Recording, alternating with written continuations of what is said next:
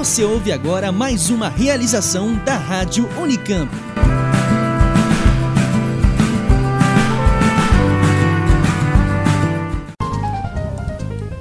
Olá, eu sou Simone Paloni. Esta é edição número 36 do programa Oxigênio.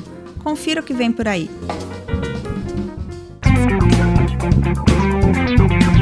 Ciência, cultura e tecnologia.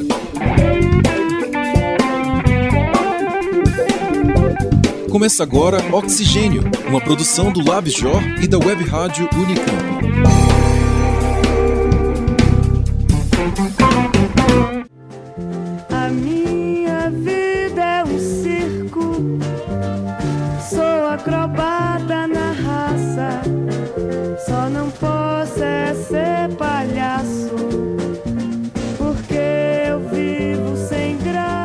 Universidade engloba uma diversidade de disciplinas em seus diferentes cursos, mas aula de artes circenses parece bem original, não? É bem diferente mesmo. E a Nádia Salmeron conversa com o professor Marco Antônio Bortoleto, da Faculdade de Educação Física da Unicamp. Ele também é o coordenador do coletivo Circos e fala sobre as atividades do grupo, principalmente sobre o livro que eles acabaram de lançar. Ao longo da história, cientistas foram perseguidos por suas teorias e pontos de vista. Há quem também fosse perseguido por motivos políticos ou étnicos. É, esse é um assunto que traz diversas reflexões sobre ciência e suas interrelações com a sociedade. Ouça sobre o tema na seção Arquivo da Ciência. A coluna Alimentação e Saúde tem uma nova participação do professor e pesquisador Jorge Berens, da Faculdade de Engenharia de Alimentos da Unicamp. Ele faz um convite para a gente refletir sobre uma questão importante: a relação da nossa alimentação com o meio ambiente, a sociedade e a economia. A participação do podcast Unesp, da Universidade Estadual Paulista, é com uma matéria sobre violência. Segundo o último relatório Conflitos no Campo Brasil, houve 61 assassinatos no campo em 2016, o segundo maior em 25 anos. Bom, para começar, vamos às notícias. Notas de ciência. Um artigo recente na revista Science chama atenção para o risco de dados abertos sobre espécies raras de plantas e animais. Informações publicadas por cientistas têm sido usadas por criminosos. Ouça a matéria de Roberto Takata com a locução de Simone Paloni. A transparência tem sido a palavra de ordem nas ciências, sobretudo como forma de evitar fraudes e outras más condutas. Mas ela pode estar colocando espécies raras em perigo ainda maior. Os pesquisadores da Australian National University, David Lindemeyer e Ben Chile, publicaram na edição de 26 de maio da revista Science um apelo que à primeira vista parece inusitado. Não publiquem é o título do ensaio em inglês. Isso, claro, seria contrário ao grande motor do trabalho acadêmico, que é a publicação dos achados nas revistas da área. Mas a publicação de dados sobre o tamanho populacional de uma espécie pode indicar sua raridade. E raridade, literalmente, tem um preço no mercado negro do tráfico de animais e plantas. E mais do que isso, a publicação de dados da geolocalização de populações tem sido usada por caçadores e coletores ilegais para obter seus prêmios, como no caso de uma espécie de lagarto monitor de Bornéu, descrito em 2012. A situação fica ainda mais drástica com a publicação dos dados em revistas de acesso aberto, ainda que o paywall tampouco impeça que os malfeitores obtenham a informação. Dependendo do grau de capacidade de proteção ao meio ambiente que as autoridades locais podem oferecer, como o tamanho do efetivo de fiscais e policiais, seu treinamento, equipamentos e confiabilidade, o máximo de informações sobre a localização de uma espécie ameaçada que se pode dar é em que país ele ocorre, e isso se não for um país muito pequeno. Os autores listam ações que podem ser tomadas em relação à divulgação de dados de acordo com o grau de vulnerabilidade da espécie. Se o risco de extinção for baixo, a informação sobre comportamentos, hábitats e localização não necessita de nenhuma restrição. Para espécies com risco moderado, as informações devem ser liberadas apenas para pessoas autorizadas.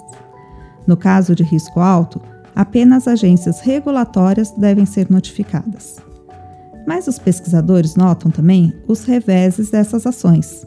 Quanto mais restrita a circulação de informação, menor a colaboração científica possível.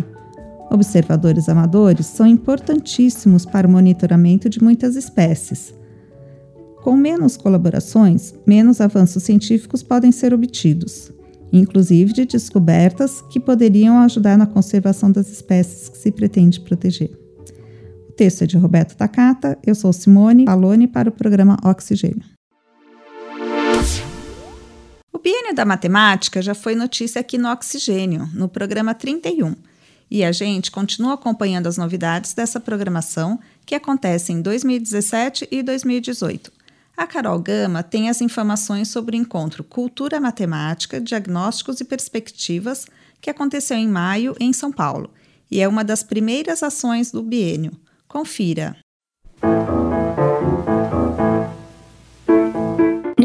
16 de maio aconteceu na USP o encontro Cultura Matemática, Diagnósticos e Perspectivas, promovido pelo Centro de Pesquisa, Inovação e Difusão em Neuromatemática, o CEPID Neuromate. Segundo o professor Dr. Fernando Paixão, coordenador de difusão científica do Neuromate e um dos organizadores do encontro, o objetivo foi debater sobre a cultura matemática, em especial no ensino básico o professor destaca que o termo cultura traz múltiplos significados, mas nesse contexto se refere aos hábitos e às capacidades adquiridas referentes à matemática. No ensino fundamental, estariam os principais problemas em relação à cultura matemática, afirma o professor Paixão. As dificuldades enfrentadas posteriormente são resultados das dificuldades que têm origem no ensino fundamental, segundo ele. No encontro foram realizadas discussões sobre o ensino de matemática, as avaliações como PISA e a Prova Brasil e as Olimpíadas de Matemática. Além disso, a formação de professores de matemática, como o Profimate, a valorização do profissional e propostas de melhorias para a formação matemática no país também estiveram na pauta do debate. Fernando Paixão pontua que, no cenário educacional brasileiro, é grande a porcentagem de jovens com pouco interesse pela matemática. Por isso, é importante promover eventos de divulgação na área. Cultura Matemática, Diagnósticos e Perspectivas teve apoio da Fundação de Amparo à Pesquisa do Estado de São Paulo, a FAPESP, e da Faculdade de Educação da USP, a FEUSP. O evento é uma das primeiras ações em São Paulo no contexto do Biênio da Matemática 2016-2017. O Neuromate, no decorrer do biênio, pretende realizar outros encontros para debater assuntos ligados à matemática.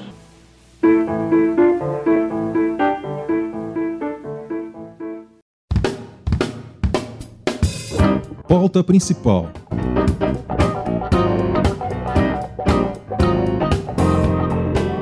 As artes circenses na universidade. Este é o assunto da pauta principal de hoje. A repórter Nádia Salmeron conversou com o professor Marco Antônio Bortoleto, da Faculdade de Educação Física da Unicamp, que fala sobre as atividades do grupo Circos e conta também sobre o livro recém-lançado. Ouça a seguir.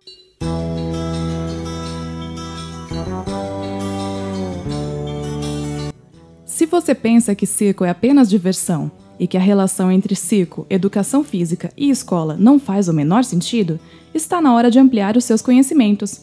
Respeitável público, hoje o programa Oxigênio apresenta a vocês uma nova área de pesquisa que vem sendo desenvolvida aqui na Unicamp pelo CIRCOS, o Grupo de Estudo e Pesquisa das Artes Circenses. Vamos conversar com o professor Dr. Marco Bortoleto, um dos organizadores do coletivo, que nos traz como novidade o lançamento do livro Circo Horizontes Educativos. O livro foi contemplado com o Prêmio Carequinha e consiste em uma coletânea de textos que abordam as práticas pedagógicas atualmente desenvolvidas e também o ensino e pesquisa em artes do circo. Olá, Marco, muito obrigada pela sua participação. Olá, Nádia, tudo bem? Tudo jóia. Primeiramente, eu gostaria de perguntar como surgiu a proposta de criação do livro? Bom, o livro consiste numa coletânea, portanto, numa obra que soma um conjunto de contribuições de diferentes autores, alguns deles pertencentes ao nosso grupo de pesquisa, outros pesquisadores de outras instituições brasileiras e também alguns colegas de outros países, Argentina, Peru, Espanha, por exemplo. A ideia básica do livro foi congregar numa única obra diferentes experiências que tratam do circo e dessa relação do circo com a educação em diferentes contextos, seja em projetos de circo social, mas também em escolas profissionalizantes de circo, ou, como é o nosso caso, do ensino do circo na universidade. Quais foram as principais contribuições apresentadas nessa obra? Bom, eh, os diferentes autores apresentam diferentes perspectivas, não somente do circo, mas também de como o circo pode interagir com a sociedade e de alguma maneira promover educação para essa sociedade. Então nós temos, por exemplo, da Espanha, um autor, o Donald Lane, que traz a proposta pedagógica desenvolvida na Escola de Circo de Madrid e como essa proposta vem dialogando com editais de fomento ao circo na Espanha e também com outras propostas mais amplas, como pode ser a ideia de formação do artista circense da Federação Europeia de Escolas de Circo.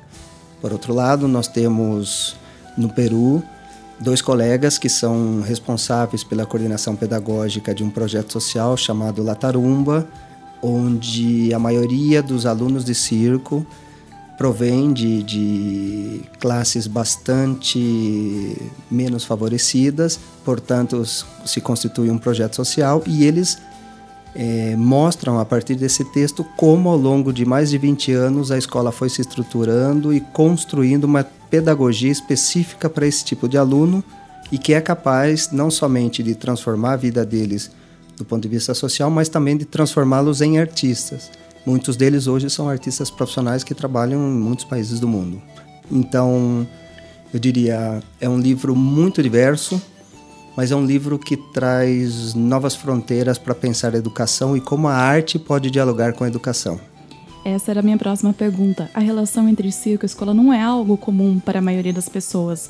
Então eu gostaria que você falasse, explicasse um pouquinho sobre essa relação e como que ela influencia na nossa sociedade.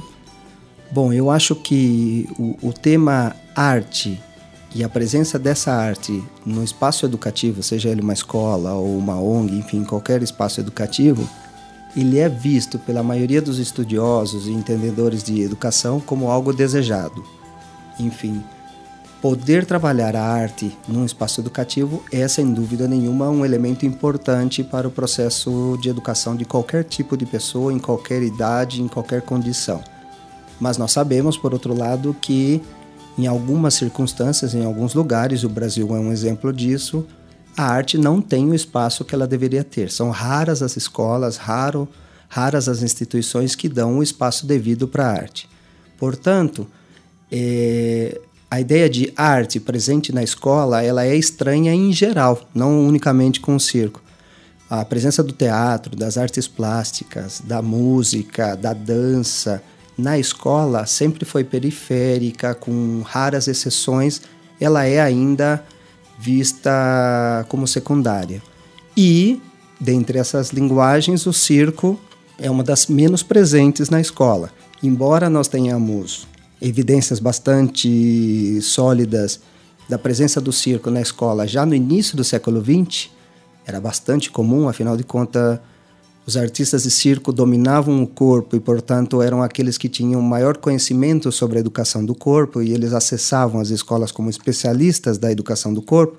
Durante o século XX, eles foram retirados desse palco educativo e deixaram de fazer isso. E apenas recentemente, a partir da década de 1990, é quando um conjunto de pedagogos e artistas começa a trabalhar outra vez a possibilidade de ter circo dentro da escola, com uma grande diferença, não para a formação de artistas, mas também para contribuir para o processo educativo como um todo. Então é um processo recente, ainda pouco visível, mas que ano tras ano vem é, revelando novas e boas experiências, principalmente nas escolas. Além de ser pioneira, esta é uma área de conhecimento marcada pela escassez de materiais e publicações científicas. De que forma que o desenvolvimento dessas pesquisas vem sendo trabalhadas? Bom, é, o circo como objeto de estudo, especialmente do ponto de vista acadêmico, ele começa a ter um, uma certa atenção pela década de 1980. E na maioria dos casos eram estudos ou bem sobre história do circo, alguns sobre personagens muito particulares do circo, ou aqueles artistas que se destacaram mais, em alguns casos textos sobre sociologia do teatro, enfim, que acabavam passando pelo circo. Mas de fato, é, a partir de 1990 e principalmente depois dos anos 2000 é quando o circo torna-se um objeto, eu diria, mais sólido do ponto de vista acadêmico. Hoje nós temos um conjunto bastante considerável de universidades que já têm professores, pesquisadores organizados e trabalhando para o estudo do circo.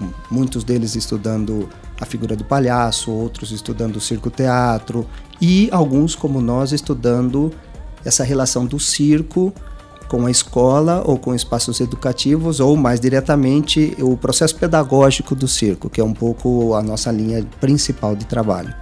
Os estudos sobre circo foram influenciados pelo surgimento das escolas dedicadas a ensinar a arte circense ou não? Eu acho que há uma via de mão dupla. É, se por um lado é, a academia começa a, a ficar mais atenta e preocupar-se mais com o circo é porque ele também ocupa novos espaços na sociedade.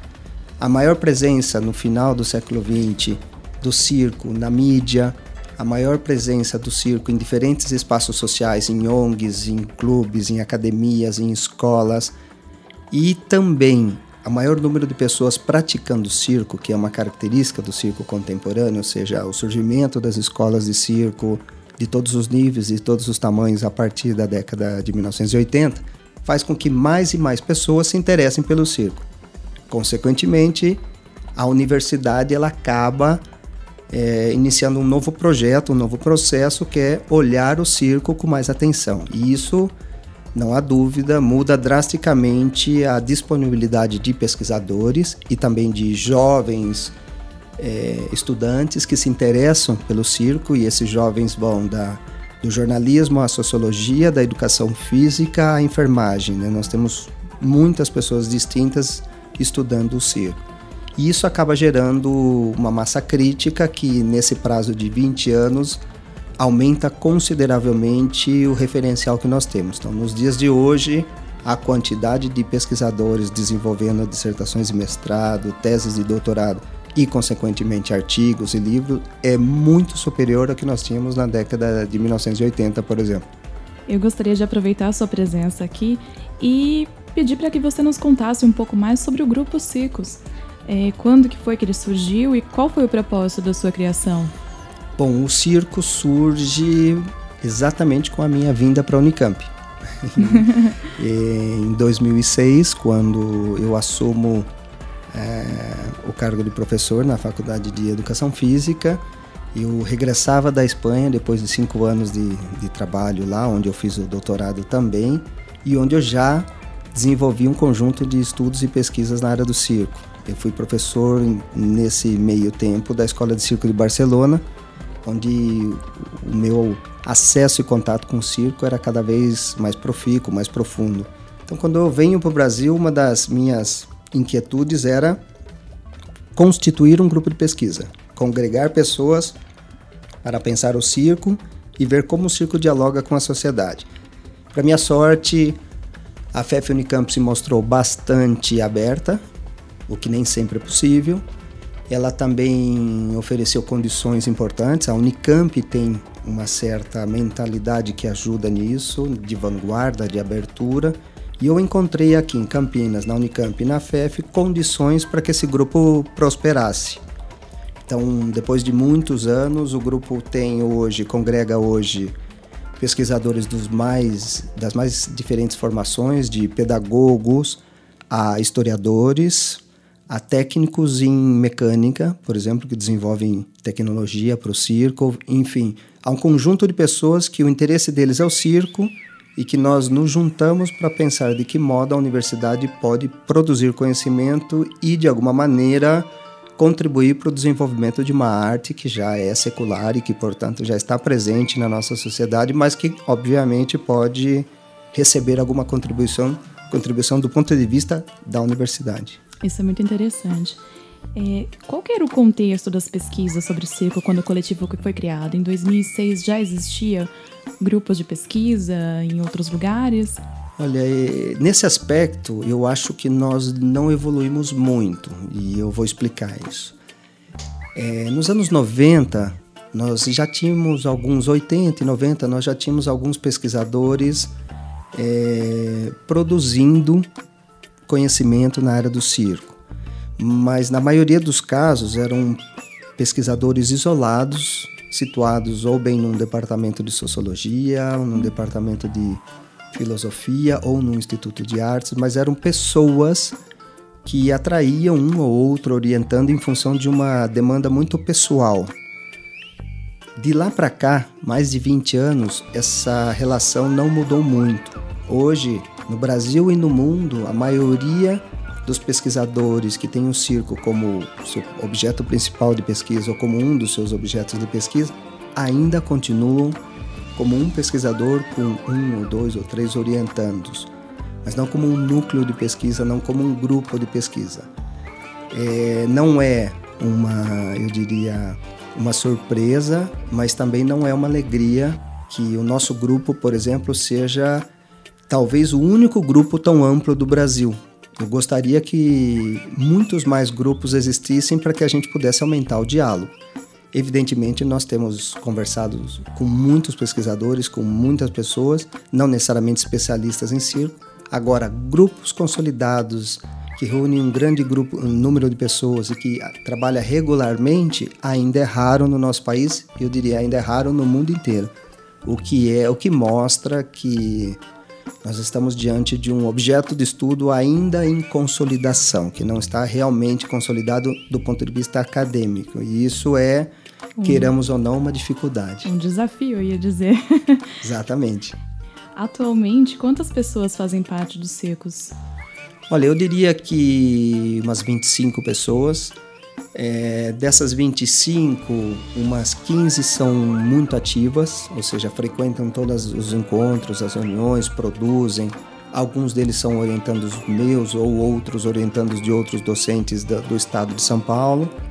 E as outras 10 pessoas são pessoas que colaboram, muitas vezes à distância, porque ou militam e trabalham em outros lugares, ou porque são artistas de circo e estão itinerando pelo mundo e vão contribuindo à medida do que pode. Obrigada pela sua participação aqui, Marco. Parabéns pelo lançamento do livro. E é isso, Nádia Salmeron para o programa Oxigênio.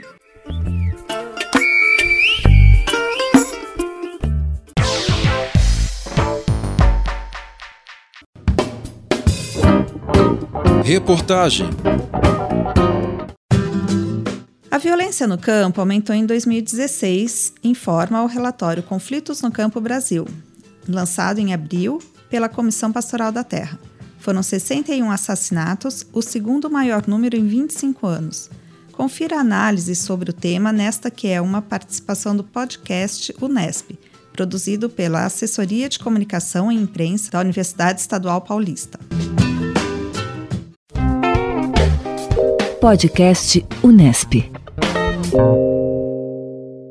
O podcast Unesp, em parceria com a Cátedra Unesco Educação do Campo e Desenvolvimento Territorial, publica noticiários sobre reforma agrária, povos de diferentes etnias, questões geográficas e outros assuntos que colaboram significativamente no desenvolvimento do país. Marco Antônio Mitidieiro Júnior, geógrafo da Universidade Federal da Paraíba, sinaliza os resultados do relatório Conflitos no Campo Brasil 2016. Ele é lançado 17 de abril, agora de 2017. O destaque dele, o que ele levou a imprensa a ter um bom acompanhamento depois da, da publicação, é que ele aponta o aumento da violência no campo. O grande dado é que a, a violência está aumentando em todas as suas dimensões. Brasil inteiro, com destaque à Amazônia brasileira, os estados amazônicos, o Nordeste, mas sobretudo os estados amazônicos e os estados que compõem ali no Cerrado brasileiro, também no Centro-Oeste, aquilo que se convencionou de chamar de Matopiba, que é as iniciais de Maranhão, Tocantins, Piauí e Bahia, a, a região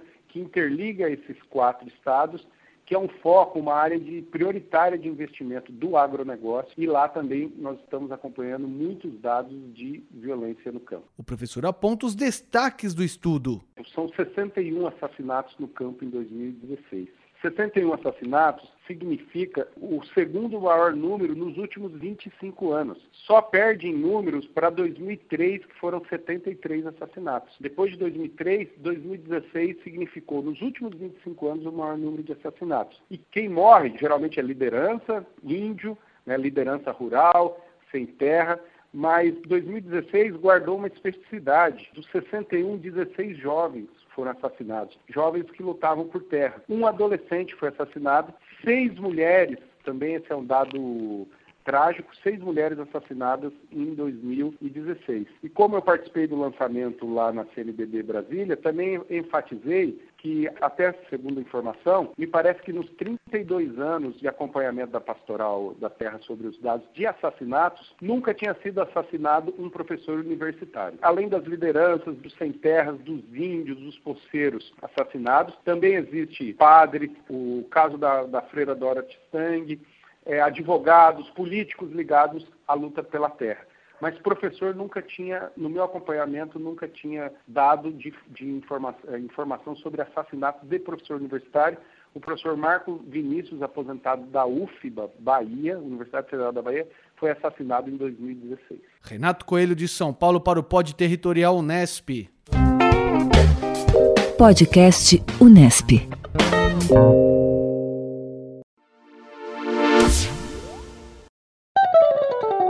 O professor e pesquisador Jorge Berens está novamente com a gente na coluna Alimentação e Saúde. Ele é químico e doutor pela Faculdade de Engenharia de Alimentos da Unicamp. É, e os comentários do professor destacam que melhorar a nossa dieta ingerindo mais vegetais, por exemplo, não é algo importante só para o organismo, mas também impacta no meio ambiente, na sociedade, na economia, entre outros aspectos. Vamos à coluna Alimentação e Saúde. Você já deve ter ouvido falar de sustentabilidade ou de desenvolvimento sustentável. Em linhas gerais, esses conceitos tratam da forma como vivemos no planeta e usamos seus recursos, e das interações globais entre questões ambientais, sociais, econômicas, a pobreza e a preocupação com o futuro da humanidade. A produção e o consumo de alimentos têm impacto direto na economia, ao meio ambiente e, é claro, na saúde da população. Nesse sentido, a Organização das Nações Unidas para Alimentação e Agricultura, a FAO, lançou em 2010 um documento que defende o conceito de dieta sustentável, ou seja, uma dieta com baixo impacto ambiental que protege ecossistemas e a biodiversidade, que otimiza o uso de recursos naturais e humanos na produção de alimentos e que preserva a cultura alimentar de uma população, sendo economicamente justa, acessível, segura e saudável. O Guia Alimentar para a População Brasileira, recentemente publicado, refere-se aos princípios de alimentação sustentável, propondo uma reflexão sobre nossos hábitos alimentares e seu impacto à saúde e ao meio ambiente. A grande preocupação com o desequilíbrio da dieta atual do brasileiro, caracterizada pelo consumo exagerado de alimentos processados, particularmente as carnes, o leite e seus derivados, e a baixa presença de frutas, legumes e hortaliças, tão abundantes no nosso país. As carnes e o leite são, sem dúvida, nutritivos, porém ricos em calorias, principalmente relacionadas ao alto teor de gordura saturada, aspecto que favorece o risco de obesidade e doenças crônicas não transmissíveis. Contudo, sua produção é cara e demanda alto consumo de energia e de água. Já os alimentos de origem vegetal, particularmente os in natura, além de nutritivos, contêm fibras, importantes na absorção de nutrientes no trato gastrointestinal e para a saciedade, ou seja, o controle da ingestão de alimentos. O conteúdo energético dos vegetais em geral também é menor. E por falar nisso, como anda a composição do seu prato? Quanto às razões sociais e ambientais, o consumo limitado de alimentos de origem animal implicaria um sistema alimentar menos estressante para o meio ambiente, para os animais e a biodiversidade em geral e também reduziria notavelmente as emissões de gases do efeito estufa, resultante do desmatamento para a criação de novas áreas de pastagens e uso de água. Por outro lado, o aumento do consumo de vegetais estimularia a economia local, pois as frutas e hortaliças que chegam à nossa mesa são produtos da agricultura familiar nos cinturões verdes ao redor das cidades. Além das questões nutricionais e sociais envolvidas, a produção local desses alimentos diminuiria também o consumo de combustíveis e o custo envolvido no transporte desses alimentos. Já ouviu falar ou pensou em colaborar em uma horta urbana? Temos um longo caminho a percorrer em busca de uma dieta realmente sustentável, mas depende de você, cidadão e consumidor, se engajar e seguir nesse caminho. Eu sou Jorge Berens para o programa Oxigênio.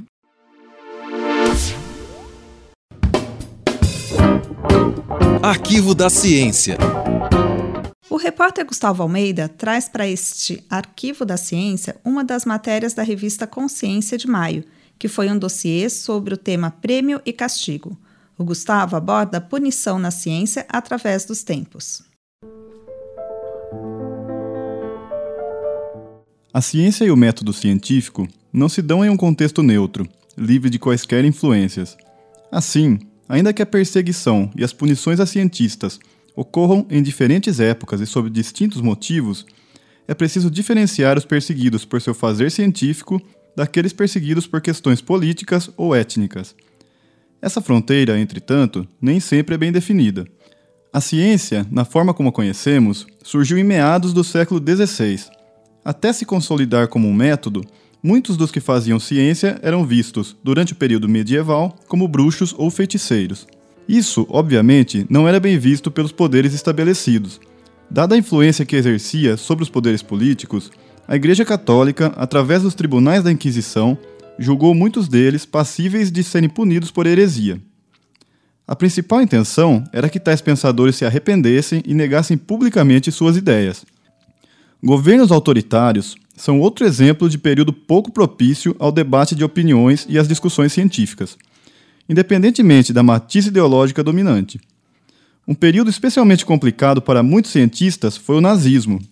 Na Alemanha pré-ascensão de Hitler, muitos cientistas de alto escalão eram judeus. Além de imensamente importantes para o desenvolvimento da própria Alemanha, muitos desses pesquisadores figuravam entre os mais respeitados do mundo em diversas áreas. Apesar disso, uma das primeiras medidas antissemitas do líder nazista foi banir de todos os cargos públicos os judeus, o que incluía a maior parte dos cientistas. Nesse processo de arianização do país, cientistas como Erwin Schrödinger, Max Born e Albert Einstein abandonaram sua terra natal, exilando-se nos Estados Unidos e Inglaterra. O Brasil e boa parte da América Latina também presenciaram recentemente regimes que perseguiam cientistas, as ditaduras militares. Essas acabaram levando muitos acadêmicos ao desemprego, ao exílio ou mesmo à prisão e ao assassinato. Ainda hoje, existem países onde regimes totalitários estão implementados, alguns há décadas, o que influencia sobremaneira a atividade dos cientistas. Ou você está com o governo ou está contra. Coreia do Norte e Irã são alguns exemplos. Entretanto, mesmo quando os cientistas têm condições e direitos garantidos para desenvolver seu trabalho, dilemas morais podem exercer pesada influência. Por afetar muitas pessoas, a obra de um cientista pode tornar-se grande e pesada demais até para si mesmo. Pode surgir, assim, uma necessidade de autopunição. Um caso bastante próximo dos brasileiros é o de Alberto Santos Dumont, um de nossos mais renomados inventores. Santos Dumont teria ficado extremamente triste ao descobrir que sua mais célebre invenção, o avião, estava sendo utilizada como máquina de guerra, Pacifista, o brasileiro teria, em virtude disso, cometido suicídio. No mundo contemporâneo, é evidente que os cientistas passaram de perseguidos a figuras respeitadas, cujas opiniões balizam muitas das decisões tomadas a nível político, econômico e social. No entanto, nesse novo cenário, mesmo em países democráticos, novas formas de perseguição podem se abater sobre a atividade científica. A comunidade científica pode se tornar extremamente fechada em alguns campos, o que, não raro, pode privar ideias novas de florescer, por não se enquadrarem nas teorias vigentes mais aceitas. Pela ciência atual ser eminentemente ligada a questões de financiamento, pode ser esse um empecilho para que novas ideias surjam e sejam aceitas, uma vez que poderiam retirar verbas das ideias já consolidadas. É o poder econômico que dita o que é digno de obter financiamento e muitas vezes o que merece e o que não merece credibilidade. Se você se interessou pelo tema, não deixe de conferir a reportagem Punição na Ciência através dos Tempos, que contou com a contribuição do professor da Universidade Federal do Rio de Janeiro, Hundstein Denader. A matéria faz parte da edição número 188 da revista eletrônica Consciência, dossiê Prêmio e Castigo. O endereço é www.consciência.br. Gustavo Almeida para o programa Oxigênio.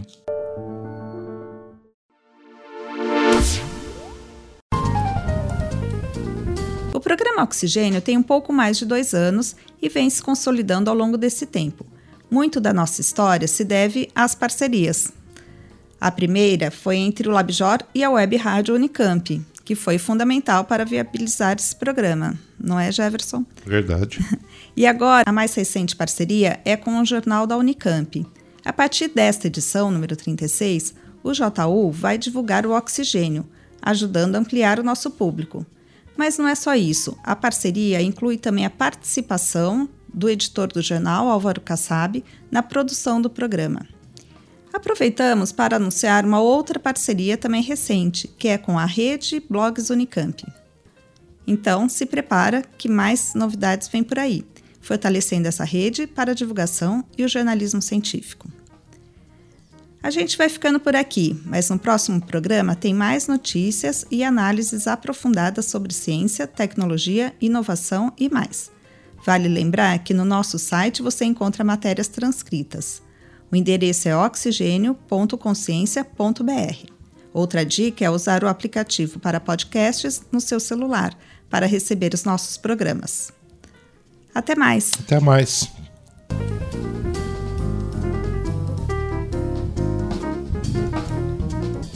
A coordenação do programa é minha, Simone Paloni. A produção e reportagem dessa edição conta com Carol Gama, Eric Nardini, Gustavo Almeida, Nádia Salmeron, Patrícia Santos, Roberto Takata e Jefferson Barbieri, que apresentou este programa comigo. Ele também é responsável pelos trabalhos técnicos, junto com Ed Paulo Souza.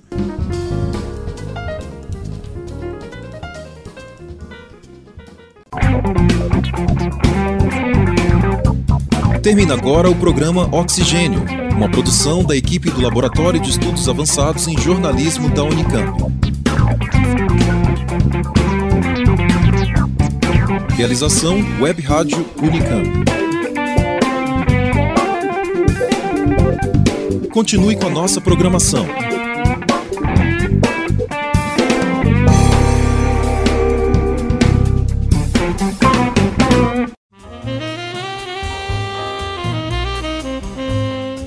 Você está ouvindo a Rádio Unicamp. Música e informação de qualidade.